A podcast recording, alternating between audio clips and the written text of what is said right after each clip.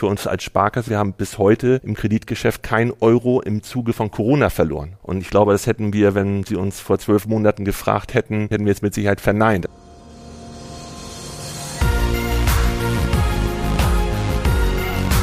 B und P Business Talk. Der Wirtschaftspodcast aus der Metropolregion Hamburg. Präsentiert von Business and People. Ja, hallo und herzlich willkommen zu Business Talk, dem Wirtschaftspodcast aus der Metropolregion Hamburg von Business and People. Mein Name ist Tobias Pusch. Mit meiner Firma Wortlieferant produziere ich diesen Podcast. Ja, und so viel sei jetzt schon mal gesagt. Dieser Podcast ist ein bisschen anders als die bisherigen und gleichzeitig zeigt er auch, was dieses Format eigentlich so alles kann, denn diesmal ähm, ist das quasi die Tonspur einer Videoaufzeichnung und zwar vom Wirtschaftstalk der Sparkasse Harburg-Buxtehude, der live ins Web gestreamt wurde. Thema ist ähm, B- und Entschleuniger Corona Chance einer Krise. Also mal eine etwas andere äh, Sichtweise ja auf diese Pandemie. In diesem Gespräch sind fünf Gäste zu hören. Wer das ist, äh, erfährt man gleich am Anfang, denn vorgestellt werden sie vom Moderator und das ist Wolfgang Becker, also der Objektleiter von Business and People. Ja, nochmal zum Ort, wo das stattgefunden hat. Das war in der Halle von Gro PA in äh, Buchholz im Gewerbegebiet. Natürlich haben alle Teilnehmer vorher einen Corona-Test gemacht, ich auch. Das lief alles wirklich sehr professionell ab diese ganze Veranstaltung. Und ich möchte auch nochmal einen ganz besonderen Dank aussprechen. Und zwar an das echt rundum sympathische Team von GroPA, denn ähm, das hat auch diesen Mitschnitt hier für uns angefertigt. Also vielen Dank und viel Spaß beim Zuhören. Wer immer uns zuschaut, Sie sehen, die Maske ist jetzt ab. Aber heute wird es um Corona gehen begrüße alle Zuschauer recht herzlich zum ersten Wirtschaftstalk der Sparkasse. Sparkassenwirtschaftstalk, ein ganz neues Format, was wir hier heute haben und für alle, die zuschauen, eine echte Premiere. Wir sind hier zu Gast bei GroPA, einem Unternehmen aus Buchholz und zwar eigentlich einem Spezialisten für Bühnentechnik. Das Unternehmen stattet große Bühnen aus, wenn Konzerte gemacht werden. Und für GroPA war Corona eine Riesenherausforderung, denn plötzlich musste man sich neu erfinden.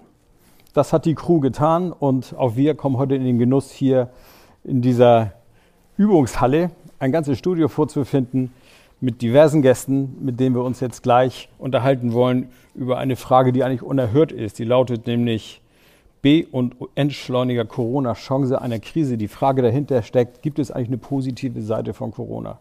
Das wollen wir so ein bisschen rausarbeiten und ich freue mich, dass ich hier auf dem Podium Unternehmer aus der Region habe und die möchte ich jetzt gerne vorstellen. Und links neben mir sitzt Nele Landschoff. Sie übernahm 2016 zusammen mit ihrem Bruder Sven Dirksen die Geschäftsführung des Ringhotels Sellhorn in Handstedt. Ein Traditionshaus im Landkreis Harburg, Gründung 1873, ein familiengeführtes Hotel in der sechsten Generation. Und sie sagt, wir sind Gastgeber aus Leidenschaft und vermissen unsere Gäste. Franziska Wedemann. Viele werden mit dem Namen was anfangen können. Wedemann, das Backhaus Wedemann, ebenfalls ein Traditionsbetrieb, 1888 gegründet. Ähm, sie ist Vorsitzende des Wirtschaftsvereins für den Hamburger Süden. Seit 2008 ist sie dort dabei. Sie ist Geschäftsführerin des Backhauses Wedemann und äh, leitet auch ein mittelständisches Unternehmen. Auch dort haben wir vier Generationen am Start und auch das eine Herausforderung, spezialisiert auf die Belieferung von gewerblichen Kunden im Großraum Hamburg. Dazu werden wir nachher noch ein bisschen näher kommen. Sie sagt, das Familienunternehmen Backhaus Wedemann hat in seiner 130-jährigen Geschichte einige einschneidende Krisen, sogar Kriege überlebt. Corona ist nur eine weitere Herausforderung. Fabian Stackmann, Geschäftsführer des Modehauses Stackmann, Gründung 1919. Wir werden jünger. Mittelständisches Unternehmen, Familienunternehmen in der vierten Generation auch. Auf 15.000 Quadratmetern erwartet die Kunden die aktuellsten Modetrends in einer großen Markenvielfalt. Und er sagt, durch die Corona-Pandemie hatten wir die Chance zu überprüfen, warum und wie wir etwas tun. Wir haben auch überprüft, wie wir unseren Kunden am besten begegnen können und was für sie am wichtigsten ist. Auch Sie herzlich willkommen und ganz zu meiner Linken Dirk Düvel, einer von drei Inhabern der Wir Leben Apotheke. Elf Standorte mit 400 Mitarbeitern. Seit 2015 auch Inhaber der Versandapotheke Besamex.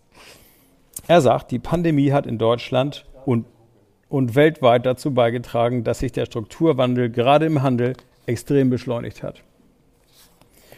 Und dann, last not least, unser Gastgeber, Andreas Sommer, Vorstandsvorsitzender der Sparkasse Harburg-Buxtehude, die diese Veranstaltung ausgerichtet hat. Mit mehr als 120.000 Konten, Girokonten, ist die Sparkasse Harburg-Buxtehude einer der wichtigsten Finanzpartner für die Menschen und Unternehmen im Süden Hamburgs.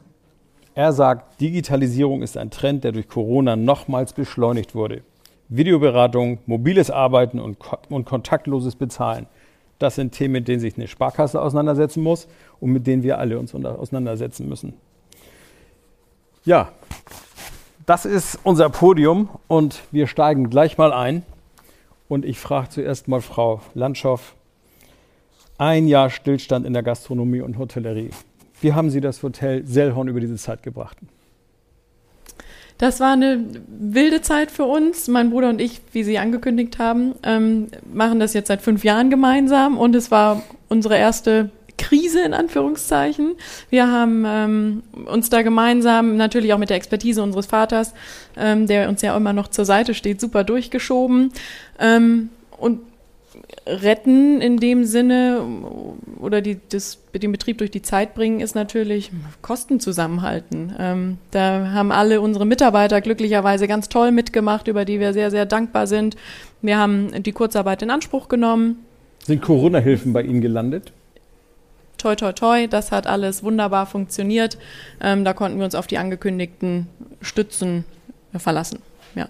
Das heißt, Sie sind auf jeden Fall mit dem Betrieb ungefährdet über die Klippen gekommen bislang. Grundsätzlich, Und genau. Wir haben ja schon eine kleine Vorabrunde gehabt. Wir haben gehört, äh, es geht langsam wieder los. Das ist das Schöne, genau, richtig. Es gibt uns wieder Hoffnung. Wir haben, äh, können wieder Visionen anpeilen und endlich wieder unserer Leidenschaft nachkommen. Das hat quasi Luftsprünge äh, verursacht, ja. Man hätte eigentlich erwartet, dass äh, im Zuge so einer Krise die Gastronomie ganz andere Töne anschlägt und auch die Hotellerie natürlich, also das Gastgewerbe insgesamt, weil man hat viele Unkenrufe gehört nach dem Motto, oh, wer weiß, wer das alles übersteht. Sie haben sicherlich Einblick in die Branche. Wie sieht es da aus? Das war tatsächlich ziemlich knackig. Es geht von bis. Gerade im Landkreis ähm, haben wir sehr, sehr viele Betriebe, die ähm, Eigentumsbetriebe sind, die Traditionsbetriebe sind, über die Jahre gewachsen und somit auch eine gesunde Substanz an sich haben. Es ist aber natürlich, wenn kein Umsatz gemacht wird, wir leben von dem Umsatz, von, von der Bewegung, ähm, da entstehen plötzlich Na, dann ist die Substanz Ideen. weg. Ne? Richtig, ist genau. Klar, dann ist das genau. aufgebraucht und dann muss man an die Ressourcen ran und ich glaube, da kommen viele an die Grenzen. Nun heißt unser Thema ja B- und Entschleuniger Corona, Chance einer Krise. Welche Chancen haben sich ergeben für Ihr Haus? Gab es irgendwas, wo Sie richtig beschleunigt haben? Natürlich hinterfragt man sich dann und dann überlegt man, machen wir alles richtig? Ist das, wie wir die nächsten Jahre weitermachen wollen? Es hat jetzt fast 150 Jahre funktioniert. Ähm, unsere Gäste akzeptieren uns so, wie wir sind. Und ähm, wir haben für uns festgestellt, wir machen weiter wie bisher und ähm, haben, sind zufrieden mit der Struktur des Betriebes, mit dem Produkt, was wir verkaufen und wollen jetzt einfach wieder loslegen. Herr Sommer, als Chef der Sparkasse haben Sie natürlich einen Blick auf das, was Ihren Kunden so widerfährt. Wie sehen Sie das mit der Gastronomie, Hotellerie? Das ist ja nochmal ein ganz anderer Blick. Ja, ist so. Ähm, wir haben natürlich ein differenziertes Bild. Ähm, man muss jetzt natürlich fairerweise sagen, dass bei uns im Geschäftsgebiet wir jetzt nicht in der Art äh, vom Tourismus beispielsweise abhängig sind wie ganz andere Regionen. Also ich kenne durchaus Sparkassenkollegen, die in anderen Regionen Norddeutschlands ähm, wohnen, die 10, 20 Prozent ihres Kreditportfolios im Bereich Hotel und Gastronomie haben, im weitesten Sinne im Bereich Tourismus. Da haben sie natürlich schon eine deutliche Betroffenheit. Äh, sag mal nicht also die alle, kommen ins Schwitzen, ne? die sie, kommen sie schon, offensichtlich nicht. Die kommen schon ins Schwitzen, definitiv. Auch, ich glaube, auch die kommen über die Runden. Denn was wir schon feststellen können, das gehen den Kollegen nicht anders, wir merken schon nicht so, dass wir sagen, wir haben irgendwo in der Breite riesengroße Schwierigkeiten. Also wir merken das natürlich punktuell. Ähm, Frau Landschow hat es eben auch gesagt, immer schon die Frage, welche Substanz war eben in der Vergangenheit da. Äh, kann ich von dieser Substanz auch ein Stück weit leben? Und wir haben natürlich auch den einen oder anderen Gastronomen, wo es wirklich ein bisschen enger wird. Aber wir haben noch nicht die breite Krise, die dort angekommen ist. Ne? Also dass wir jetzt hier die eine oder andere Insolvenz schon haben. Also auch für uns als Sparkasse, wir, Gott sei Dank, wir haben bis heute im Kreditgeschäft kein Euro im Zuge von Corona verloren. Und das ist ja erstmal ein gutes Signal. Und ich glaube, das hätten wir, wenn Sie uns vor zwölf Monaten gefragt hätten, glauben wir, dass das so passiert, hätten wir es mit Sicherheit verneint. Also da hatten wir ganz andere Sorgen, ganz andere Also ich glaube, ich habe Sie gefragt. Wir hatten mal ein Ja, Gespräch. kann, dazu. kann durchaus sein, genau, richtig. Genau, also da haben wir schon mal damals Ja. gesagt, oh, wer weiß, was für eine Welle da ankommt, aber die ist bislang nicht gekommen. Die Sie haben eben ein Stichwort gesagt, Insolvenzen, die waren bislang ja ausgesetzt. Jetzt ist die Meldepflicht, glaube ich, wieder scharf geschaltet. Richtig. Ist da schon irgendwas mal aufgeleuchtet? Nee, bislang nicht. Also ähm, ich glaube, man muss erst mal sagen, dass äh, die Tatsache an sich, dass äh, die Insolvenzantragspflicht ausgesetzt wurde, eine gute Entscheidung gewesen ist. Ich glaube, genauso ist es richtig, jetzt auch mal wieder so ein Stück weit zur Normalität zurückzukommen, auch was das Thema angeht, auch ein Stück weit marktwirtschaftliche Mechanismen greifen zu lassen, hört sich jetzt ein bisschen brutal an.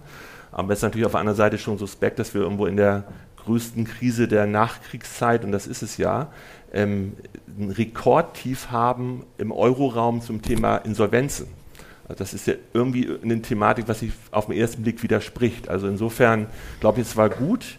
Und die Frage ist, was passiert jetzt? Also es ist bei uns noch nicht angekommen. Wir merken nicht diese Insolvenzwelle. Und ich glaube auch ganz persönlich, ähm, die werden wir auch nicht merken bis zur Bundestagswahl, weil wir kommen jetzt in den Wahlkampf. Also ich Da glaube, ist noch die jemand davor, genau. großen Parteien haben nicht unbedingt Interesse, dass es jetzt auf einmal so richtig umschlägt, das Pendel, wenn ich das mit Verlaub so sagen darf. Aber ich glaube, so genauso gut kann man auch sagen, egal wie die künftige Bundesregierung dann aussehen wird, in welcher Konstellation, die werden es nicht einfach haben, weil es wird ja nicht so weitergehen können. Und von daher gehen wir schon davon aus, dass wir irgendwo diese Insolvenzwelle kriegen werden. Die Frage ist nur, wie, sie, wie groß wird sie sein? Und ich glaube nicht, es wird nicht dieser Tsunami, na, aber es wird auch nicht so die kleine Welle hier auf der, auf der Außenmühle in Harburg. Also wird es auch nicht sein. Das ist ein bisschen Glaskugel jetzt. Gut, das können wir noch nicht. Also es passieren ja auch andere eigenartige Dinge. Wir haben auch Allzeithochs bei den Aktien. Es fließt unheimlich viel Geld in Aktien, wo man eigentlich sagt, Mensch, Aktien ist ja nur auch nicht so unbedingt die allersicherste Anlage, da kann immer mal was schiefgehen. Auch das erleben wir, erleben, dass die Immobilienbranche quasi überhaupt gar nicht betroffen ist. Die hat einfach durchgezogen. Und es heißt immer, jetzt ist der Peak erreicht und eigentlich müsste die Entwicklung mal brechen, aber sie bricht nicht. Im Moment geht es immer noch lustig weiter bergan. Ist das eigentlich ein gutes Zeichen? Oh, das ist immer die Frage, aus welcher Perspektive man das sieht. So Also wer gerade ne? günstig gekauft hat, Ja, wer gerade günstig gekauft hat, sowohl wer ich sag mal, bei 8.500 Punkten im DAX eingestiegen ist, der Auch freut gut. sich natürlich heute, Klar. wo wir dann irgendwie bei 15.000 stehen. Der hat, glaube ich, in den letzten Monaten recht viel Geld verdient, aber wir sehen ja, wie die Ausschläge sind. Es kann eben auch mal anders sein. Aber ich glaube, tendenziell, weil Sie das Thema Aktien ansprechen, ähm, die Deutschen sind ja nicht unbedingt für ihre Aktienkultur bekannt. Also von daher tut es uns, glaube ich, schon gut äh, in den letzten Monaten, in den letzten Jahren, dass ein bisschen Bewegung in das Thema reinkommt. Und ich glaube, da ist auch in Deutschland noch viel Potenzial und eben durch die fehlenden Anlagealternativen entdeckt eben auch so der ein oder andere, der vielleicht dem Thema Aktien in der Vergangenheit nicht so aufgeschlossen war, dass es vielleicht doch mal eine mögliche Anlagealternative ist. Genauso wie das Thema Immobilien. Aber ich sag mal so, in, in Steine haben wir ja immer schon gerne investiert. Betongold, Genau, richtig. das Stichwort. Genau. Das war jetzt so ein bisschen der Blick nach, äh, mal nach außen gerichtet. Jetzt gibt es aber auch einen Blick nach innen gerichtet bei der Sparkasse. Corona hat uns ja eine Menge neuer Dinge beschert, so sowas wie Click und Collect zum Beispiel, das hatten wir vorher noch nie. Ne? Das war jetzt mal plötzlich dann erfunden. Und vor einem Jahr hat man unter Querdenkern auch noch kreative Leute verstanden, die, äh, die man gebrauchen kann, also die intelligent sind, die einfach mal anders denken. Heute wissen wir, dass das vielleicht äh, auch noch eine andere Bedeutung haben kann. Wie ich beobachtet habe, und ich bin ja auch oft mit Ihnen im Gespräch gewesen und auch mit Kollegen anderer Sparkassen, Banken, äh, sind viele Arbeitsprozesse gerade im Finanzbereich sehr beschleunigt worden. Was davon wird bleiben? Oh, das ist eine gute Frage. Also ich glaube, ähm, man muss ja erstmal festhalten, dass ähm, viele Dinge äh, auf den Weg gebracht wurden vor Corona. So, und ähm, wir sprechen viel, Sie haben es angesprochen, ähm, über das Thema Digitalisierung, digitale Transformation. Das trifft uns natürlich als Finanzdienstleistungsbranche auch extrem. Also ein ver äh, extremer Veränderungsdruck, den wir haben. Und viele Themen sind vor Corona auf den Weg gebracht worden. Also das Thema Videoberatung, das Thema mobiles Arbeiten, das Thema kontaktloses Bezahlen, das waren Dinge, die hatten wir auch schon vor zwei, drei Jahren. Die waren natürlich nicht so in den Köpfen unserer Kunden, die waren auch nicht so in den Köpfen unserer Mitarbeiter oder in den Köpfen des Vorstands der Sparkasse. Man braucht es ja auch noch nicht so. Man braucht es auch nicht so. Und es war ja auch bequem, man war so in seinem alten Trott und es ging ja auch so. Und insofern war das natürlich eine Entwicklung, die sich so ein Stück weit abgezeichnet hat, diese Veränderungsgeschwindigkeit. Und ich glaube, so auf dieser Entwicklungskurve, auf der wir sind, auch, auch auf der wir ohne Corona äh, gewesen wären, hat so einen gewissen Quantensprung gemacht. Wahrscheinlich haben wir irgendwo so einen Schritt von vier oder fünf Jahren innerhalb von einem Jahr gemacht. Na, wenn Sie eben sehen, dass das Thema ähm, Zahlen äh, mit der Karte ähm, im letzten Jahr 35 Prozent höher ja, war als im klar. Jahr 2019. In dieser Anfangsphase der Pandemie hatte sich das sogar verdoppelt. So, oder wir haben heute 50 Prozent unserer Mitarbeiter, die mobil arbeiten können, die das auch entsprechend nutzen. So, und ich glaube auch, wenn die Pandemie vorbei ist, wird es sicherlich nicht auf diesem Niveau bleiben, aber es wird auch nicht annähernd auf das alte Niveau zurückgehen. Das heißt, wir werden ganz, ganz viel von dem, wo wir jetzt gesagt haben, das hat sich bewährt und das geht ja doch ganz gut, ähm, die werden wir beibehalten. Warum soll ich jetzt mal als Beispiel vielleicht, wo ich sonst immer, wo ich meine Brötchen gekauft habe, das mit einem 5-Euro-Schein gemacht habe und das heute mit der Karte kontaktlos mache und ich merke, das geht, warum soll ich das denn im halben Jahr wieder anders machen? Das, das ist die Steilvorlage für Frau Wedemann jetzt. Frau Wedemann, kann ich bei Ihnen Brötchen mit Karte kaufen? Selbstverständlich. Wirklich wahr? Ja, also am großen Bogen in den Laden und ich komme ja. mit meiner Sparkassenkarte oder mit meiner Mastercard oder was immer ich da auch gerade. kontaktlos. Auch wirklich wahr? Auch mit Apple oder Google Pay. Auch 1,50. So. Auch 1,50. Ich würde bei Ihnen gerne anders anfangen, nicht mit kontaktlosem Bezahlen.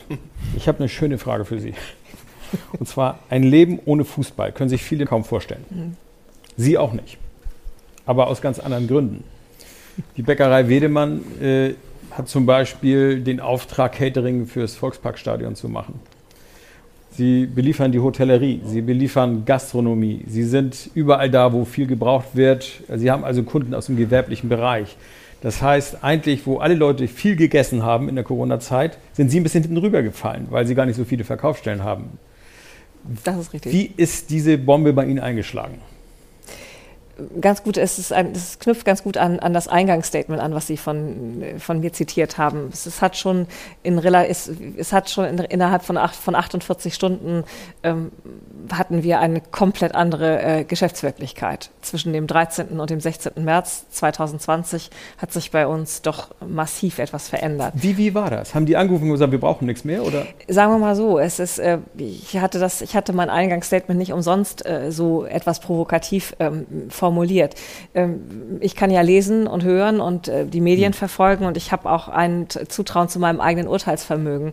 Und mein eigenes Urteilsvermögen hat mir so etwas angedeutet. Insofern, ich hatte mich auf das Schlimmste vorbereitet und war dann eigentlich auch nicht mehr überrascht, als es eingetreten ist. Und wir hatten ein, ich hatte schon ein, ein, ein paar Stellschrauben in meiner Schublade und habe die dann eigentlich nur, noch, eigentlich nur noch rausgeholt. Und immerhin ist ja bei uns auch noch derselbe Trainer im Haus. Und ich hoffe, dass wir das auch mit, dem, mit derselben Trainerin schaffen, ähm, in eine Nach-Corona-Zeit wieder, ja, vielleicht nicht aufzusteigen, aber zurückzukehren. Hm. Ja. Trotzdem gibt es ja eine Zeit, wo die Umsätze einbrechen. Sicher. Und wo auch nicht mehr so viel produziert werden muss. Mhm. Wie haben Sie das gelöst? Was haben Sie mit Ihrer Mannschaft gemacht? Eigentlich in etwas abgeschwächter Form das gleiche wie Frau Landschow. Wir haben Mitarbeiter in die, in Kurzarbeit geschickt, zum Teil in Kurzarbeit geschickt. Wir haben eigentlich das Volk, das, den gesamten Instrumentenkasten, der den Unternehmen zur Verfügung stand mhm. und steht und auch noch ja weiter nachgebessert wird, mhm. ähm, genutzt. Und an dieser Stelle muss ich auch wirklich mal sagen, Chapeau. Äh, natürlich liefen die ähm, Unterstützungsleistungen, Zahlungen langsam an und äh, man, manche Dinge waren auch zunächst mit der heißen Nadel gestrickt, aber die Programme, die zwischendurch äh, etabliert worden sind, an zumindest was uns betrifft, an Überbrückungshilfe 1, 2 und 3, ähm, sind äh, gut gemacht, werden äh, gut abgewickelt, auch zeitnah abgewickelt, sodass äh, wir davon auch profitieren. Und wir haben sie eben auch gezogen. Ich muss allerdings auch sagen, es kommt darauf an, äh, einen guten Berater zu haben. Es mhm. wird ja überprüfende Dritte beantragt und äh, wer da, da ist schon derjenige, kann sich derjenige schon glücklich schätzen, der, der nicht Prof, erst, ja, der hat, nicht ne? erst 2020 ja, ja. sich auf die Suche gemacht hat nach einem professionellen Berater. Ja. Ähm, so. Insofern, ja, wir, so kommen wir im Moment über die Runde. War also sozusagen der erste Lockdown, war so die gefühlte Totalentschleunigung? Plötzlich ging nicht mehr viel, aber das bei hohem Blutdruck, ne? Wie muss man das beschreiben? Ja, also wenn es ein, wenn, wenn, wenn, wenn älter werden und eine lange Firmentradition irgendwas Gutes hat, dann, dass man nicht mehr so schnell den Blutdruck nach oben jubelt. Also äh, das, da, da, da hilft die Erfahrung dann schon ein bisschen. Und äh, wie gesagt, ich habe es kommen sehen. Meine persönliche Einschätzung an dieser Stelle war, dass ähm, ich mir von Herrn Tschentscher, ähm, der nun gerade frisch ins Amt gekommen war, ähm, 2020, die rigide äh, Maßnahme gewünscht hätte, die er jetzt im Moment ja durchhält, ich hätte die Hamburger nicht mehr in die Skifer Skiferien gelassen. Denn ähm, das hat, ja. das, das war sicher, das, ich meine, das, das hätte man, hätte man anders lösen können und möglicherweise hätte man dann auch nicht zu, zu solchen Panikmaßnahmen greifen müssen wie am 16. März. Aber das ist jetzt Geschichte und die Verantwortung möchte ich auch nicht tragen müssen. Ich bin mit der Verantwortung, die ich habe, schon zufrieden. nur, äh, nur, ähm, nur äh, dass man, es, war, es war absehbar. In dem Moment, wo die Skiferien erlaubt waren, war es absehbar, dass es genau so kommt. Und dann hatte man immerhin noch 14 Tage Zeit, sich darauf einzustellen. Hinterher ist man immer schlauer. Nicht? Ich meine, wir haben wir eine Zeit erlebt, wo auf Politik ziemlich eingeprügelt worden ist, immer wieder und immer wieder gerne. Äh, ich möchte da auch nicht sitzen und das entscheiden, mhm. sage ich auch ganz ehrlich. Vor allem, weil man immer auf Sicht fährt und im Nebel mhm. rumstochert im Grunde genommen. Ne? Das ist also wirklich ein schwieriges Thema. Haben Sie Ihr Geschäftsmodell jetzt irgendwie angepasst? Vielleicht gibt es den Plan in der Schublade, bevor die nächste Corona-Krise kommt, habe ich 20 Filialen, weil dann komme ich an den Endkonsumer ran. Ähm, nein, äh, das an der, an der grundsätzlichen Ausrichtung unseres Geschäftsmodells halten wir fest. Das hat sich äh, doch sehr lange bewährt. Und selbst wenn ich äh, tatsächlich äh, feststelle, dass die ein oder andere Filiale unser Grundrauschen etwas verbessert hätte, äh, möchte ich äh, trotzdem mhm. nicht ähm, einen radikalen Wechsel ein, einführen. Es, es, gibt auch innerhalb dieses unseres Geschäftsmodells, so wie wir es fahren, ähm, Anpassungsmöglichkeiten, die wir auch gezogen haben, die sich jetzt eher so ein bisschen unter dem der Wasseroberfläche abspielen, ähm, die auch ein Außenstehender nicht so merkt, aber äh, die schon dazu beigetragen haben, die Kosten, die Kosten in den Griff zu bekommen und auch eine Plattform zu schaffen, auf der Wachstum wieder möglich ist. Mhm. Ich spreche ja viel mit Unternehmern, die jetzt auch überlegen, wann geht es eigentlich wieder richtig los. Das wissen die in der mhm. Regel nicht.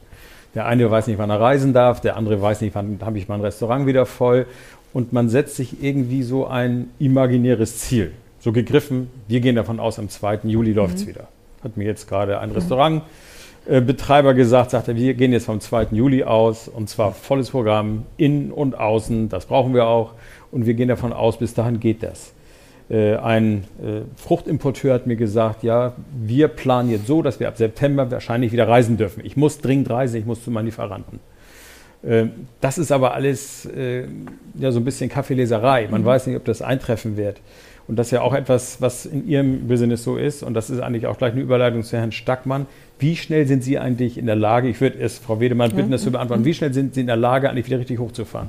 Naja, wir sind schon in der Lage, relativ schnell hochzufahren. Wir haben ein tagesaktuelles, ein tagesfrisches Produkt und wir müssen nicht äh, Kollektionen für anderthalb äh, Saisons im Voraus äh, einschätzen, da ordern drauf. Ja, ja, und genau. so. Äh, Insof in, insofern, insofern ähm, können wir, wir haben, wir haben ja auch noch einen Teil unserer Stammbelegschaft in Kurzarbeit. Wir haben also sowohl Kapazitätsreserven als auch durch äh, eine, durch eben auch eine jahrzehntelange gute Verbindung zu unseren Lieferanten die Möglichkeit sofort zu ziehen. Also ähm, deswegen frage, muss ich auch sagen, ich habe aufgehört, mich das zu fragen und ich habe auch, auch, hab auch aufgehört, darüber zu spekulieren. Ähm, irgendwann wird es soweit sein und dann wird es losgehen. Und ich hoffe nur, dass es mit Augenmaß hochgefahren wird. Lieber noch mal eine Woche länger warten als einen neuen Zickzackkurs. Das ist schwierig. Nur zur Orientierung unserer Zuschauer. Sagen Sie mal zu den besten Zeiten, wie viele Brötchen am Tag haben Sie gebacken? Soll ich das wirklich, äh, soll, ich das wirklich äh, formulieren? Äh, zwischen 80 und 100.000. Damit wir mal wissen, worüber wir reden bei Hochfahren. Mhm. Dankeschön, Frau Wedemann. Herr Stackmann, ähm, wer mit Mode handelt, plant weit voraus. Das heißt, Sie ordern frühzeitig die nächste Winter-Sommer-Kollektion und Sie sind eigentlich immer schon in der Zukunft unterwegs die Lager zu füllen, ohne zu wissen, ob man öffnen darf. Wie haben Sie das Problem gelöst? Ja, ich glaube, das Stichwort Kaffeesatzleserei, was Sie eben genannt haben, trifft das ganz gut. Man gibt sich die, die größte Mühe zu versuchen, die Lage einzuschätzen. Und äh, wenn man sich anschaut, wie jetzt äh, seit Mitte Dezember das Thema sich weiterentwickelt hat, kann man sich vorstellen, äh, wie wenig unsere Voraussage letzten Sommer zugetroffen hat. Und gerade sitzen wir in der gleichen in der gleichen Position.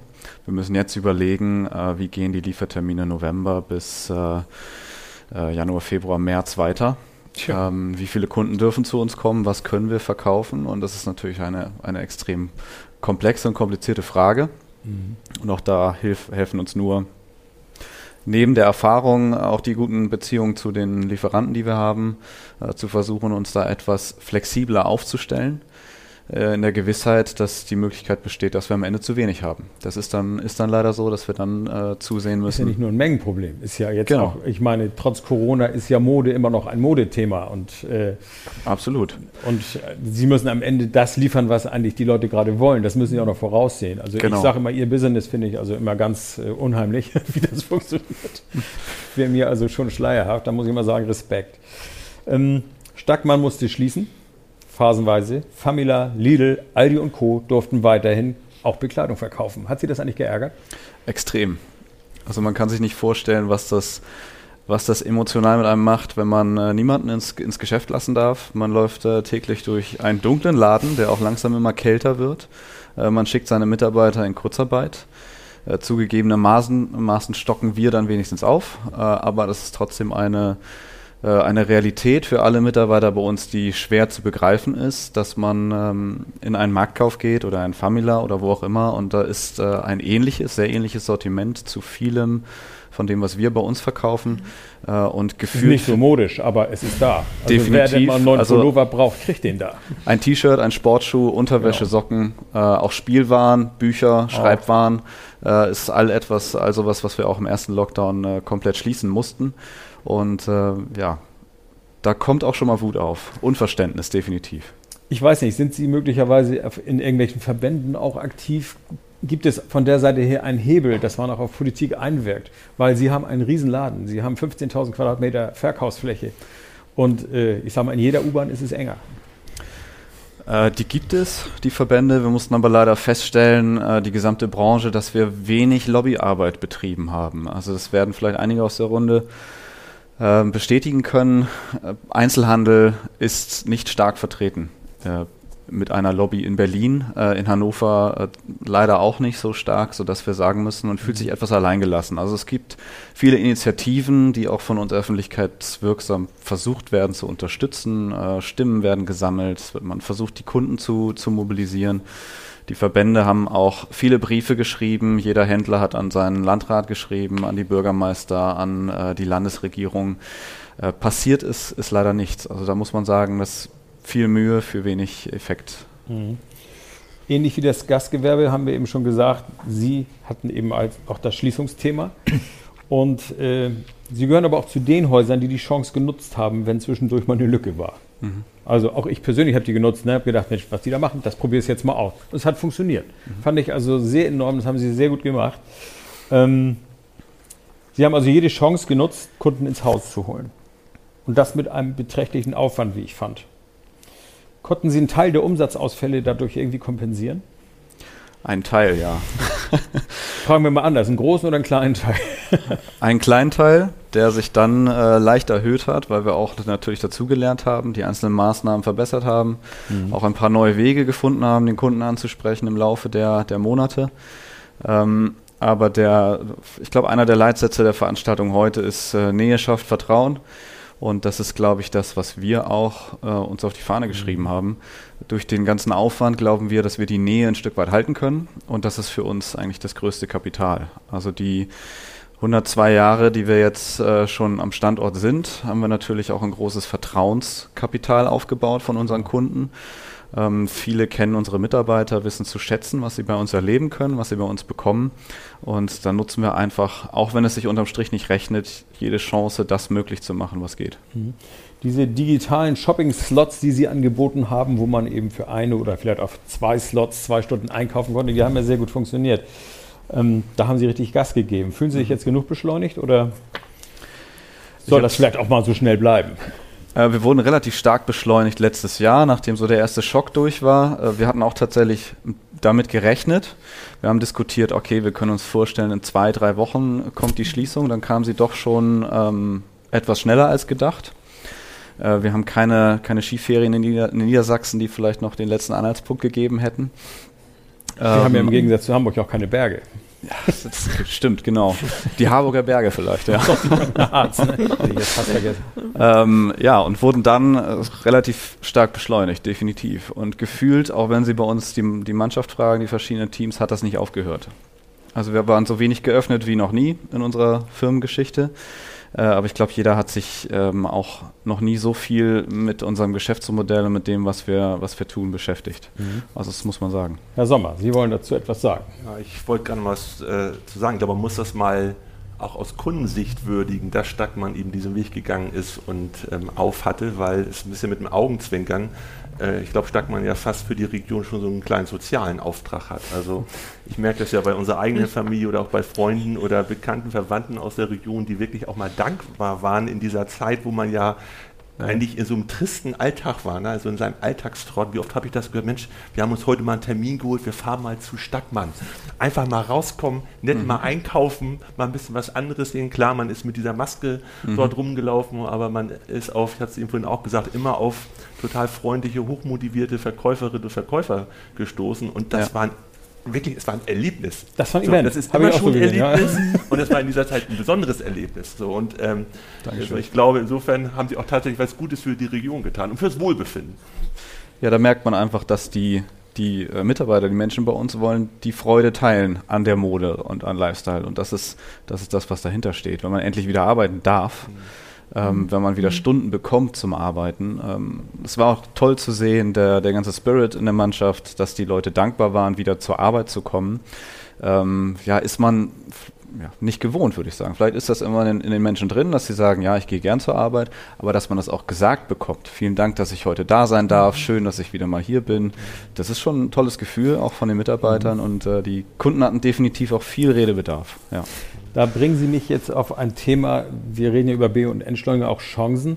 Und ich mache mir auch ständig Gedanken, was kann ich im nächsten Magazin thematisieren. Und ein so ein Thema habe ich nämlich, dass ich eigentlich schon wahrnehme, dass das Leute, dass Menschen sich verändern, wenn sie in Geschäfte gehen.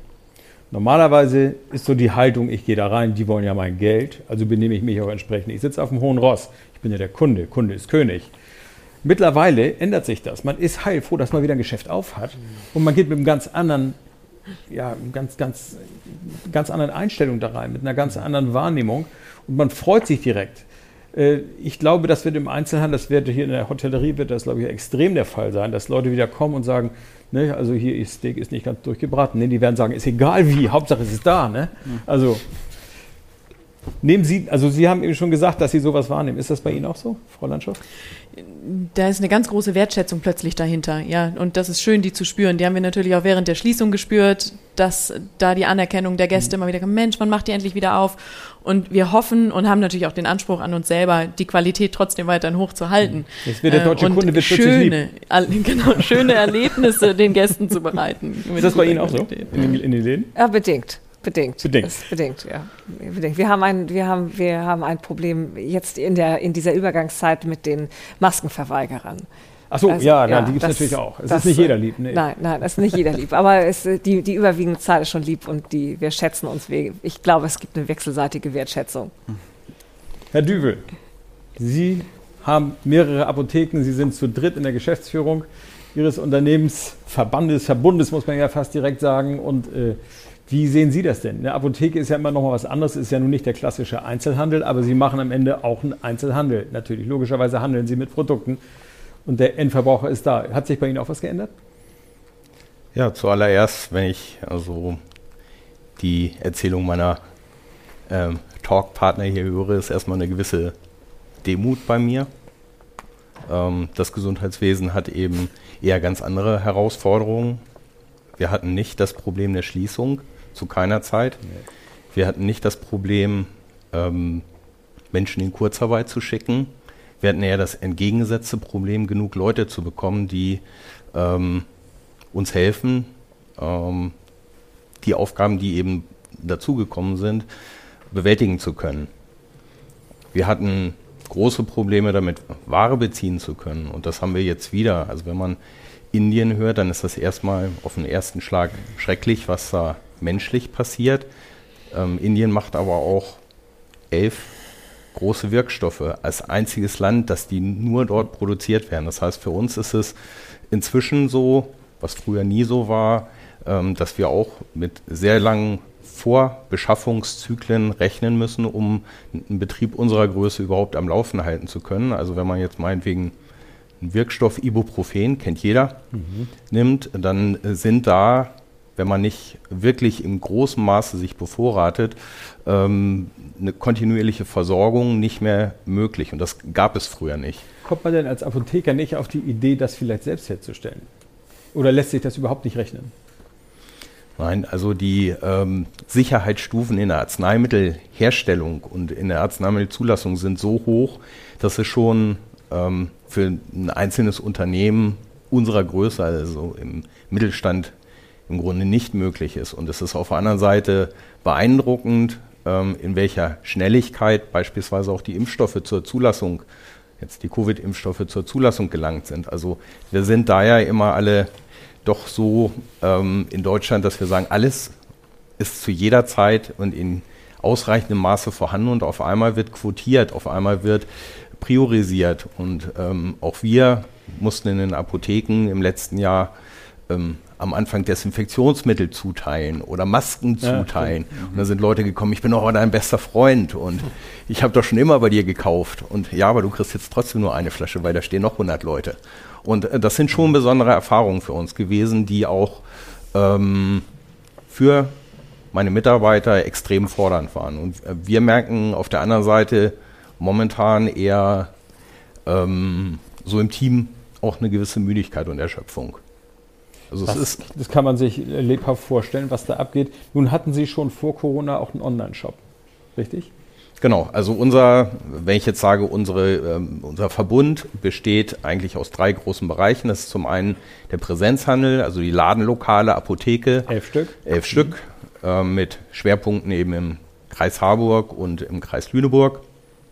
Ähm, da haben wir sehr, sehr unterschiedliche Standortentwicklungen gehabt. Wir haben auch in Lüneburg am Sande beispielsweise eine Apotheke, wenn die isoliert betrieben worden wäre, äh, wäre die sicherlich auch in Kurzarbeit gegangen, weil eben die Innenstadt runtergefahren war.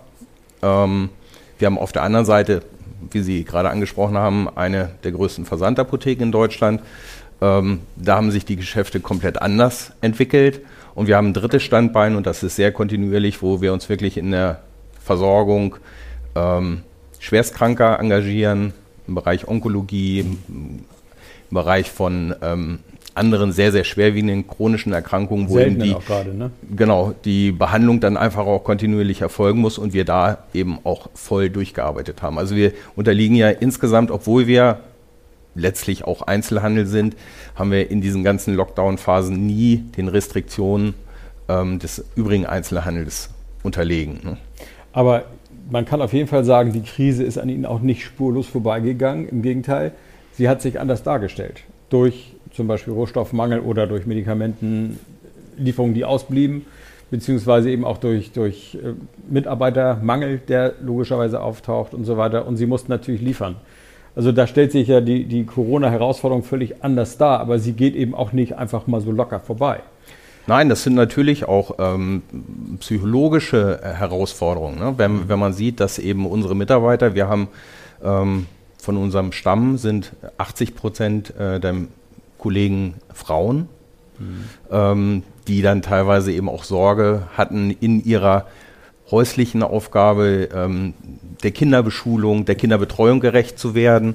Und wir hatten da ähm, große Herausforderungen, haben wir immer noch, wenn Schulen schließen, wenn ähm, Quarantäne, ähm, über einzelne Klassen gegeben werden, wenn ähm, Kindergärten die Betreuung einstellen, obwohl eigentlich Notbetreuungsprogramme eben gerade für die elementar versorgenden Betriebe da sein sollten, dann ist es schon so, dass wir da sehr, sehr viele Maßnahmen eben selbst auch in die Hand nehmen mussten und uns nicht darauf verlassen konnten, ähm, dass das anderweitig geregelt wurde.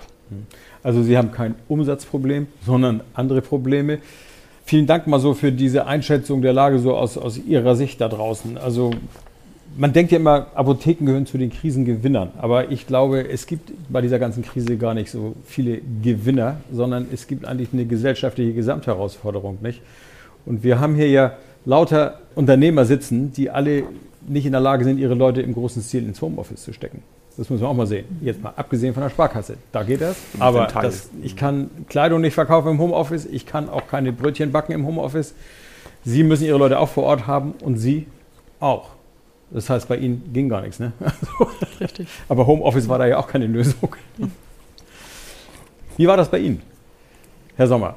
Thema Homeoffice speziell. Thema Homeoffice speziell. Das ist ja etwas, was sich nun in vielen Unternehmen sehr geändert hat. Das ist ja etwas, was von der Krise wahnsinnig beschleunigt worden ist. Und viele wollen eigentlich auch gar nicht wieder zurück ins Unternehmen. Es gibt aber auch bereits wieder viele, die sagen, hoffentlich darf ich bald wieder ins Unternehmen, damit ich zu Hause rauskomme. Äh, ja, ich glaube, es gibt tatsächlich beides. Ne? Also ähm, erstmal muss man sagen, ich hatte das vorhin schon angedeutet, wir haben tatsächlich Gott sei Dank im Nachhinein äh, schon vor äh, knapp drei Jahren auch mit unserem Personalrat die Dienstvereinbarung zum Thema äh, mobiles Arbeiten gemacht. Und das hat uns natürlich in dieser Pandemie extrem geholfen. So, und äh, man muss aber eben auch sagen, dass sicherlich dieses Thema mobiles Arbeiten vor der Pandemie nicht in dem Maße genutzt wurde, äh, wie es heute genutzt wird. Und ich glaube, das hatte unterschiedliche Gründe und das hat was vielleicht mit mit Haltung, mit Einstellung zu tun. Und zwar von beiden Seiten. Ne? Man ist mhm. es gewohnt, ich gehe seit 20 Jahren ins Büro, also warum soll ich eigentlich das morgen nicht mehr machen? Ist ja auch irgendwie schön, auch mit den Kollegen und so weiter und so fort. Das ist eine gewisse Routine. Mhm. Ich glaube, es hat auch was wahrscheinlich mit Einstellung auch bei den Führungskräften vielleicht zu tun gehabt, nach dem Motto, Mensch, was machen die da eigentlich im Homeoffice? Das kann ich ja nicht so überwachen und kontrollen, die mähen den ganzen Tag Rasen und liegen irgendwie im Garten.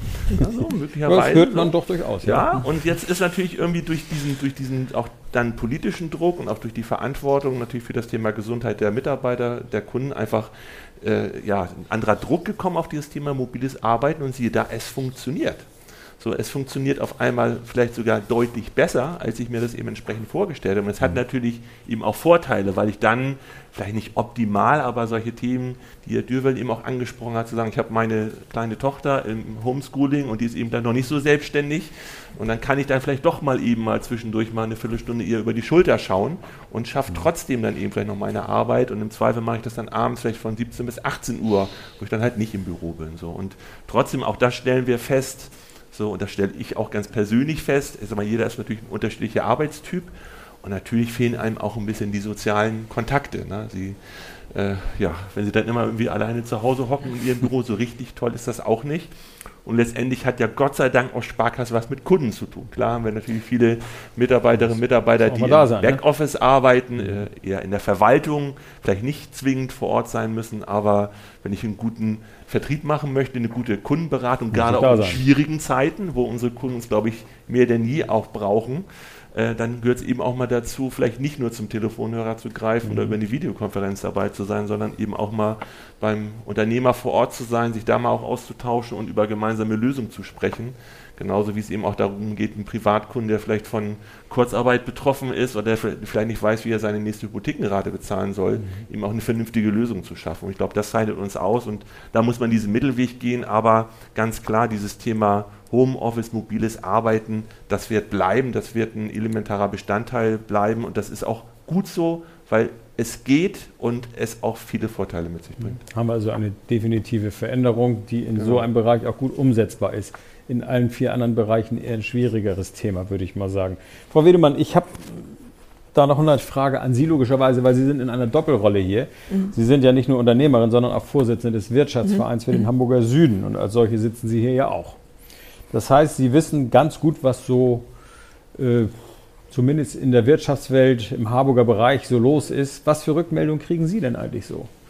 Wie ist die Stimmung? Tatsächlich sehr unterschiedlich. Der Wirtschaftsverein ist ja eigentlich als, sagen wir mal, informeller Nachfolger der damaligen IHK Harburg, ein branchenübergreifender Verein und äh, mit frei, natürlich mit freiwilligen Mitgliedern. Und die kommen aus unterschiedlichen Branchen und da geht es eben so bunt zu, wie die Branche es eben hergibt. Wir haben Immobilienpersonen bei uns, die, die merken das nicht. Wir haben einen Kollegen von unserem Veranstaltungstechniker hier, der musste auch sehr kreativ sein, um über die Runden zu kommen.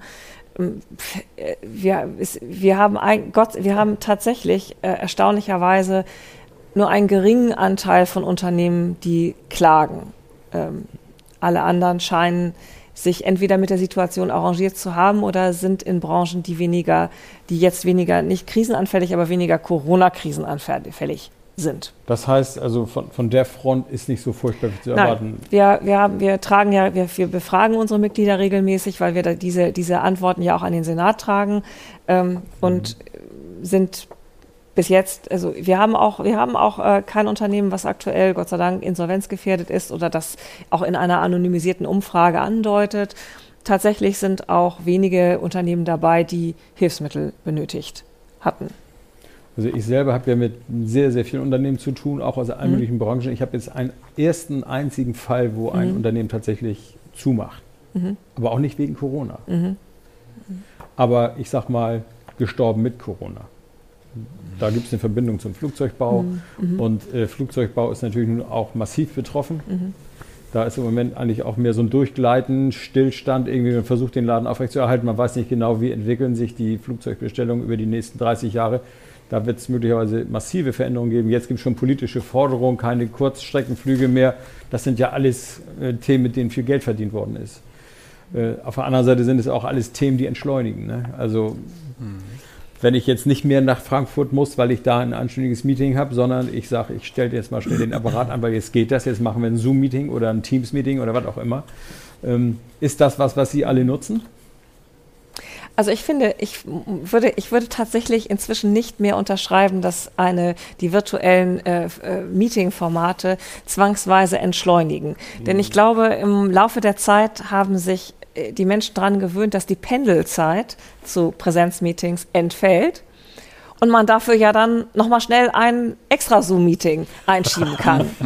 Und, äh, in, dran, und ja, und in der, tatsächlich ist mein, mein Terminkalender mit diesen Zoom-Meetings hat sich wirklich tendenziell im Verlauf der letzten Monate eher gefüllt. Bis zu einem Punkt, wo ich manchmal schon denke, also eigentlich wäre so ein Präsenzmeeting mal wieder ganz schön. Dann hättest du dazwischendurch wenigstens noch mal eine halbe Stunde Zeit, jetzt im bösen, bösen Auto, aber zu telefonieren, vielleicht noch mal äh, Dinge etwas sacken zu lassen, mich auf das nächste vorzubereiten. Mhm. Jetzt gibt es schon Tage, wo man eigentlich nur noch ähm, die Meeting-Software wegwechselt und schwupps ist man im WebEx und danach im Zoom und danach im Teams und irgendwie ist der Tag dann rum und das ist auch nicht unbedingt entschleunigend. Im das, Gegenteil, das, man hat nicht mal Zeit, diesen Input wirklich zu verarbeiten. Das wäre nun ein interessantes Ergebnis dieses Abends, dass die eigentliche Entschleunigung zu einer Beschleunigung führt. Also Corona stellt wirklich alles auf den Kopf. Ne? Ich sag mal so, vielleicht zum Abschluss unserer Diskussion hier nochmal an Frau Landschaft, vielleicht nochmal etwas Positives. Wann kann ich denn bei Ihnen wieder Urlaub machen? Offiziell dürfen wir wieder ab 1.6. die Türen öffnen, haben wir uns entschieden, ähm, loszustarten und sind jetzt natürlich am Machen und Tun und Wirbeln und bringen alles auf Hochglanz. Wir sind voller Vorfreude, dass wir endlich wieder dürfen und möchten alles andere auch einfach hinter uns lassen. Die Mitarbeiter sind wahnsinnig froh, haben Luftsprünge zu Hause gemacht mhm. und äh, uns angerufen, oh, endlich dürfen wir wieder. Das war wirklich schön zu hören, ähm, dass da die Dankbarkeit da ist. Und somit soll das alles Geschichte werden. Das finde ich sehr gut. Ich sag mal, Herr Stackmann, wie ist das bei Ihnen? Äh, öffnen dürfen wir ja sogar schon wieder. Ja. Ähm, wir hoffen natürlich auch, dass wieder mehr Leute zu uns kommen die Hürden etwas, etwas leichter werden, uns oder unser Haus zu betreten. Und ähm, ja, wir werden weiter schauen, worauf wir uns wirklich fokussieren. Das ist, glaube ich, so das größte Learning aus den, aus den ganzen Monaten, dass man sich darauf besinnt, was am wichtigsten ist und auch am, am dringendsten in der Kombination. Und äh, wenn wir das weiterhin schaffen, dem Kunden das, was für ihn am wichtigsten und am dringendsten ist, ähm, geben zu können, dann bin ich, bin ich sehr froh und schaue gerne in die Zukunft. Mhm. Herr Düvel, wie ist es bei Ihnen? Ähm, wir haben eine ganz merkwürdige Mischung. Auf der einen Seite ähm, mittelfristig planen zu müssen, was wir vorher nicht ähm, in dem Maße eben, was ich äh, angesprochen hatte, in der Beschaffung gewohnt waren. Momentan ist es äh, für uns äh, weiterhin Pandemiebewältigung. Ähm, Jetzt der nächste Schritt wird sein, dass eben über die Arbeitsmedizin dann auch Impfungen angeboten werden. Da ist relativ viel Logistik dahinter ähm, nötig. Wird, wird wieder über, über, Ihre Branche abgewickelt? Ja, natürlich. Also irg von irgendwem müssen die Ärzte, die Menschen Lösungen in die Arme stecken, äh, ja beliefert werden. Ne? Ja, genau, das ist unser Job. Und ähm, wir haben deswegen mit der Impfstofflogistik natürlich zu tun. Da muss ich Ähm, mal eben fragen. Das heißt, die Impfstoffe, die irgendwie vom Hersteller geliefert werden, werden über Apotheken weiterverteilt? Also die Impfstoffe werden für Niedersachsen beispielsweise nach Quakenbrück ähm, in eine Kaserne, also bei Osnabrück, geliefert, werden von ähm, unserer Armee verteidigt. Eventuell auch gegen Menschen, die anders denken. Also man hatte ja schon, man hatte wirklich, also das ist jetzt Flachs, und man hatte ähm, ernsthaft äh, Sorge, dass der Impfstoff sicher ist und äh, es eben nicht zu Sabotageakten kommt. Dann wird er verteilt über ähm, die pharmazeutischen Großhändler ähm, zu den Apotheken und die Apotheken dann zu den Ärzten. Genau. Und wir hatten jetzt eben ähm, für, die, für den niedergelassenen Bereich und ähm, für den Bereich der Impfzentren und äh, der Krankenhäuser läuft das direkt aus diesem Lager in Quakenbrück. Ja, es war mir nicht klar, dass die Apotheken da äh, quasi auch ein Baustein Doch, also wir haben Kette wirklich sind. diese kleinen Fläschchen dann Ja, ja. und müssen mit denen ganz vorsichtig umgehen, weil sie ja durch Schütteln auch beschädigt werden. Also es ist das erste Arzneimittel, also gerade der BioNTech-Impfstoff, ähm, der nicht nur kühlpflichtig ist, sondern auch nicht erschüttert ähm, werden darf. erschüttert werden darf. Genau, der hat Das auch genaue wir früher nur bei Vorschriften. Nitroglycerin, ne? Ja, genau. Also das wäre bei Alfred Nobel, ne, wäre das gewesen, genau. Aber bei uns ist es jetzt eben mit BioNTech-Impfstoff und das sind besondere Herausforderungen, weil da natürlich auch Prozesse für validiert werden müssen, weil wir auch immer wieder neue Versorgungslagen haben. Also ähm, wir müssen von den Praxen praktisch an, wenn wir dienstags Bestellungen haben, dann ist das für äh, den nächsten Montag oder Dienstag die Auslieferung. Dann kommen so überraschende Tage wie ein Pfingstmontag, der dann ähm, auch in Arztpraxen dann auf einmal Druck macht, dass dann weniger Tage zum Impfen sind. Und man muss einfach sehen, dass die ärztlichen Kollegen das ja neben ihren normalen Sprechstunden machen. Ne? Und da- das sind schon auch, ähm, das ist toll, dass in den Praxen äh, jetzt geimpft werden kann, weil es niedrigschwelliger ist, weil es näher am Heimatort oder an, an der Wohnstätte eben auch stattfinden kann. Aber das ist ähm, auch für die Praxisteams, die ja meist kleiner sind, äh, sind es große Herausforderungen. Das heißt aber, Sie müssen auch so stark runterkühlen können. Ist das richtig? Wir ähm, bekommen, also den BioNTech-Impfstoff bekommen wir leider angetaut. Ähm, also der wird beim Großhandel, wenn der Großhandel beliefert wird, wird der Antauprozess ähm, gestartet.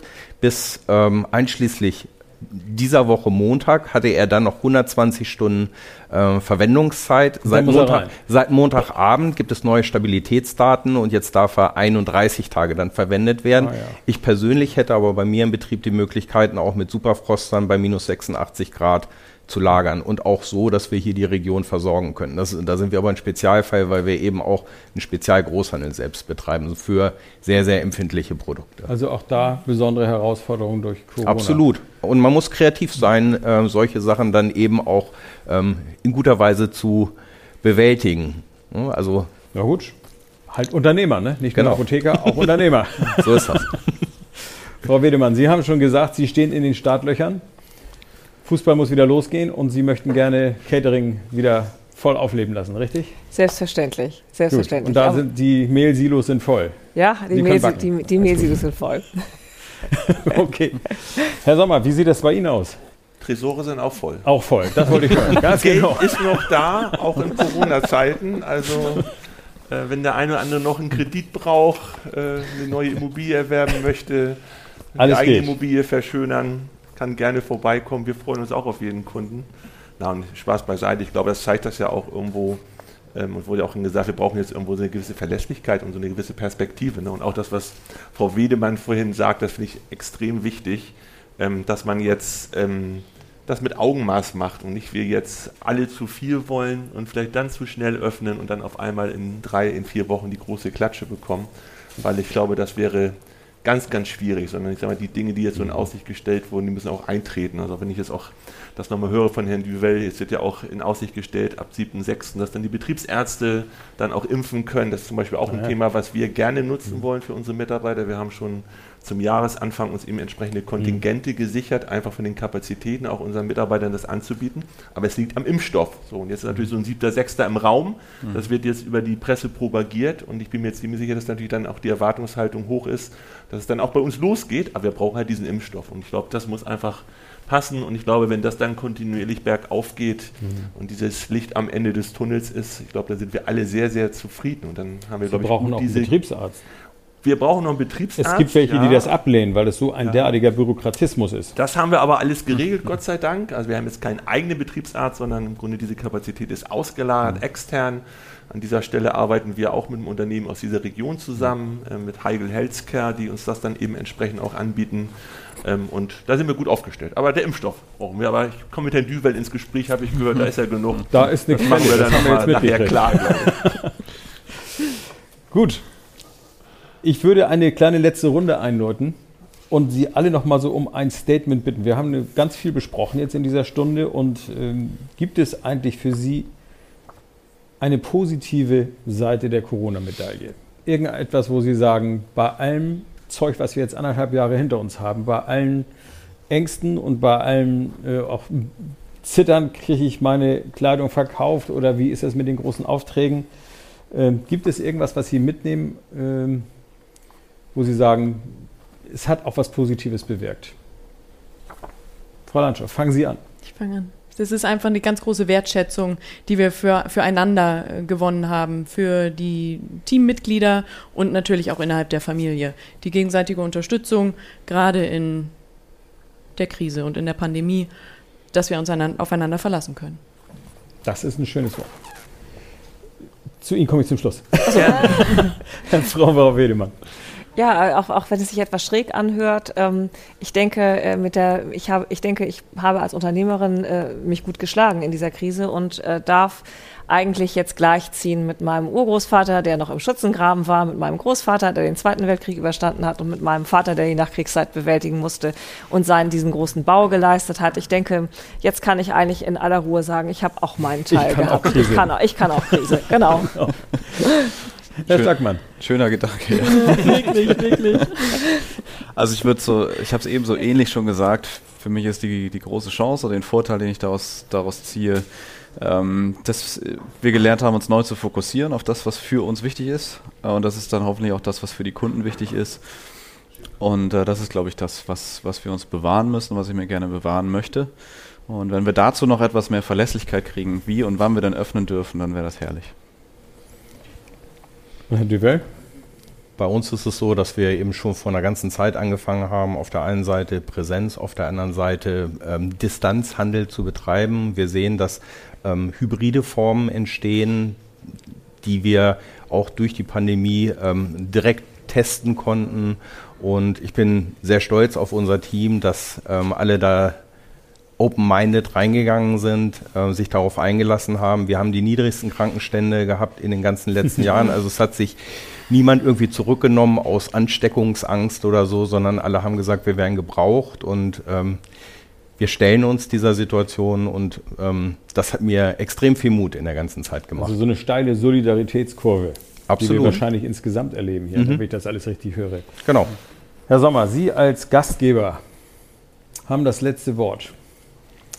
Ja, ich habe die ganze Zeit überlegt, mir ist ein Wort eingefallen, das Zusammenhalt, ähm, was uns als Sparkasse getragen hat, ähm, in nicht einfachen Zeiten und ähm, mach's mal fest, wirklich stellvertretend für das gesamte Unternehmen. Es gibt bei uns einen Krisenstab, der äh, teilweise täglich, nachher wöchentlich getagt hat, sehr unterschiedlich besetzt mit, mit Mitarbeitern aus unterschiedlichen Bereichen, mit Personal, mit Vorstand. Und ähm, es war ein extrem großer Zusammenhalt in dieser schwierigen Phase, die richtigen Entscheidungen zu treffen äh, äh, für unsere Mitarbeiter, für unser Unternehmen, für unsere Kunden. Und das hat exzellent geklappt. Und ähm, das gibt mir einfach Zuversicht, dass in, in einer Phase, jetzt mal weg von Pandemie, wo ähm, die Finanzdienstleistungsbranche radikal im Umbruch ist, wo Geschäftsmodelle Sowieso. in Angriff genommen werden oder angegriffen werden, auch Klasse, klassischer Filialbanken, ähm, wo wir uns eben auch Stück weit neu erfinden oder weiterentwickeln müssen, dass wir das hinkriegen. Und, ähm, eben klang das an, wir können Krise. Na, und wenn wir Krise können, dann können wir auch sowas leisten und das macht mich sehr zuversichtlich. Und das war ein positiver Effekt, ähm, was ich dort erlebt habe. Herr Sommer, ich glaube, ich kann im Namen aller sagen, schönen Dank, dass wir die Gelegenheit hatten, das hier so eine Stunde mal so ausführlich zu diskutieren. Ich glaube, wir haben auch einiges rausgearbeitet und ich glaube, wir sind uns in einem alle einig, das muss nicht noch so ein Jahr so weitergehen. Ne? Das ist wohl so. Jetzt sind wir also tatsächlich bei 19.58 Uhr am Ende angekommen. Ich sage schönen Dank, dass das so gut geklappt hat und wir werden sehen, vielleicht treffen wir uns hier immer mal wieder. Sehr gerne. Vielen Dank. Vielen Sehr Dank. gern. Das war der B&P Business Talk. Sie haben Interesse an einem eigenen Podcast? Dann schreiben Sie eine Mail an podcast at business-people-magazin.de. Dieser Podcast wurde produziert von Wortlieferant.de